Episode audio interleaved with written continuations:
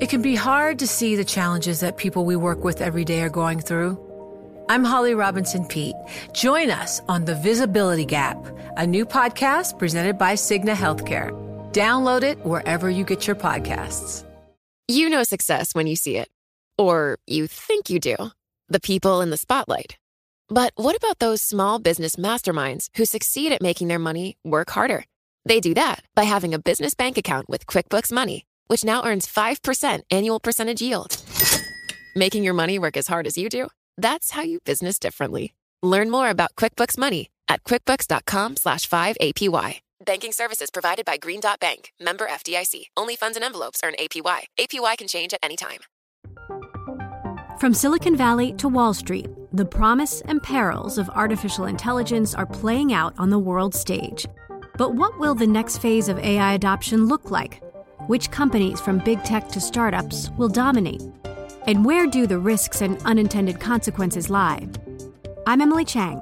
Join me at Bloomberg Tech in San Francisco, May 9th, to answer many of the industry's burning questions, alongside Snap's Evan Spiegel, Xbox President Sarah Bond, OpenAI's Brad Lightcap, top researcher Dr. Fei Fei Li of Stanford, and many more. More details and just a few tickets left at bloomberg.com slash techsf.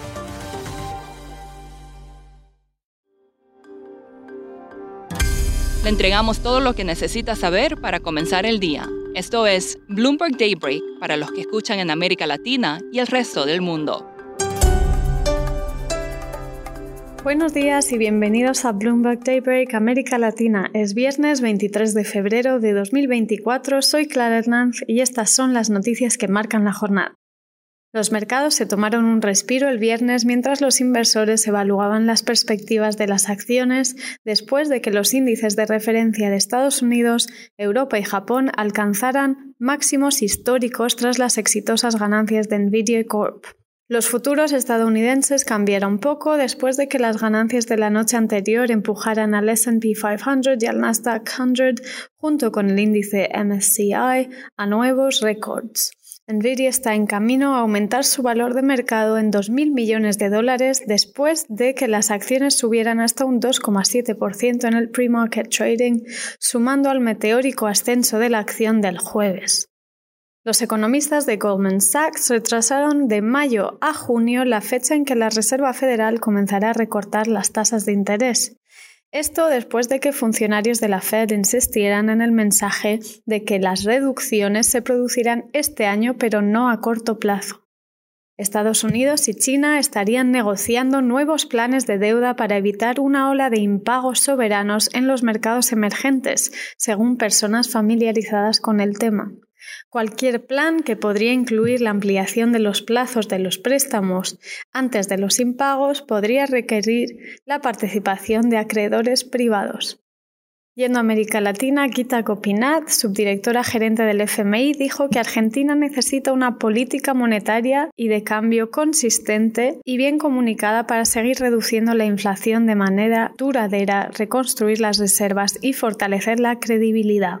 Añadió que el Gobierno está haciendo esfuerzos significativos para restaurar la estabilidad macroeconómica y las medidas tempranas están dando frutos, pero persisten desafíos. El gobierno de Brasil dijo que el presidente Lula da Silva se reunirá con su homólogo ruso, Vladimir Putin, en octubre en la cumbre de los BRICS en Rusia. Será la primera reunión del bloque en la que participará Putin desde el inicio de la guerra contra Ucrania en 2022. Mercado Libre publicó el jueves ganancias para todo el año 2023 que superaron las previsiones de los analistas. Sin embargo, sus ganancias para el cuarto trimestre decepcionaron y sus acciones caen antes de la apertura. Hablemos ahora sobre el rumbo del peso en Argentina. Desde que asumió en diciembre el presidente Javier Milei, el tipo de cambio oficial pasó de unos 300 pesos por dólar a más de 800. Un peso más débil es visto como algo que podría alentar las exportaciones, pero también alimenta la inflación. Sin embargo, recientemente las apuestas de cuánto se seguirá depreciando el peso en los próximos meses han estado cambiando. Ignacio Olivera Doll es periodista de Bloomberg News en Buenos Aires y nos explica más. Hubo un cambio en la percepción de los inversores en las últimas semanas. Lo que veíamos a principio de año era una idea de que el gobierno se iba a ver forzado a acelerar muy fuerte lo que se llama el crawling peg, que es la depreciación mensual que va haciendo, que fijó en el 2% mensual, mientras la inflación va avanzando a niveles superiores al 20%, con lo cual se sabía que el tipo de cambio iba a empezar a quedar atrasado, menos competitivo después de la devaluación que hicieron apenas desembarcó el presidente Milei, pero como los registros de inflación resultaron más bajos a los esperados, entonces esa cuenta regresiva que veía el mercado como para ajustar el tipo de cambio se empezó a postergar en el tiempo, o sea, no, están previendo que sea necesario un salto evaluatorio tan grande para el segundo trimestre, pero sí que el gobierno se vería forzado a acelerar un poco este crawl impact del 2% y llevarlo a niveles del, del 6% mensual a partir de abril, ¿no? Siempre hablando del tipo de cambio oficial. En cuanto al tipo de cambio paralelo, lo que se está viendo es una, reducción de la brecha cambiaria que facilitaría el levantamiento de las restricciones cambiarias para el gobierno, la unificación de los tipos de cambio, pero también hay una, un consenso en el mercado de que este levantamiento del cepo cambiario se daría más probablemente en el segundo semestre, o sea, quizá para el tercer trimestre del año, porque ya de alguna manera lo anticipó así el Fondo Monetario Internacional y, y Milei concedió también este pronóstico en las últimas semanas en entrevistas televisivas. Ignacio, ¿en qué está el tema de la dolarización, que es una promesa de campaña de mi ley? Bueno, no tan rápido como quizás se hubiera esperado. También en este punto, el propio Milei dijo públicamente que no sería posible este año, pero esto está aumentando la impaciencia de, de, un grupo de economistas dolarizadores del exterior, sobre todo, que están presionando a Milei para que decida ya un cambio de régimen cambiario en Argentina y que se lance hacia la dolarización, porque creen que no es necesario contar con los dólares, que todo el mercado siempre estuvo diciendo que eran necesarios para liquidar el sistema financiero y dolarizar. Son economistas, muchos de ellos ecuatorianos, que impulsaron la dolarización en su momento en ese país y que creen que la Argentina ya está en condiciones de, de llevar adelante una dolarización y que incluso hoy está pagando mucho de los costos de mantener un tipo de cambio fijo oficial, eh, pero cosechando pocos beneficios porque esto no le permite abrir el, mercado, desregular, abrir el, comercio exterior, con lo cual están tratando de reunirse con, con ley, pero habían pactado una, audiencia para esta semana, pero por toda la agenda que hay también con el Fondo Monetario eh, todavía no fue confirmada. Pero en este sentido pareciera como que el gobierno está dejando un poco de lado para el corto plazo este plan, pero al mismo tiempo está aumentando la, presión de, estos economistas que solían asesorar al gobierno o recomendar al gobierno lanzarse hacia la dolarización.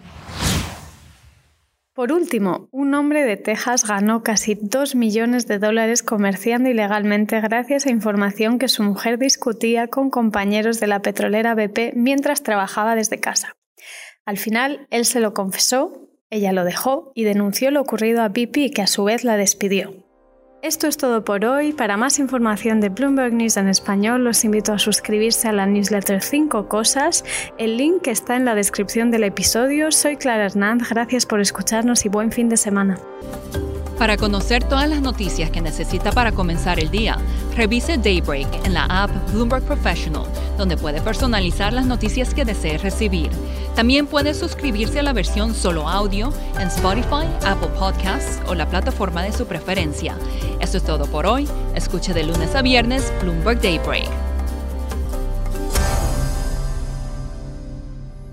You know, it can be hard to see the challenges that people we work with every day are going through. Invisible struggles like stress and burnout, caregiving for a loved one, or being misunderstood. But insight, awareness, and empathy will help us better see the issues they're dealing with. And that can make us and our companies healthier too.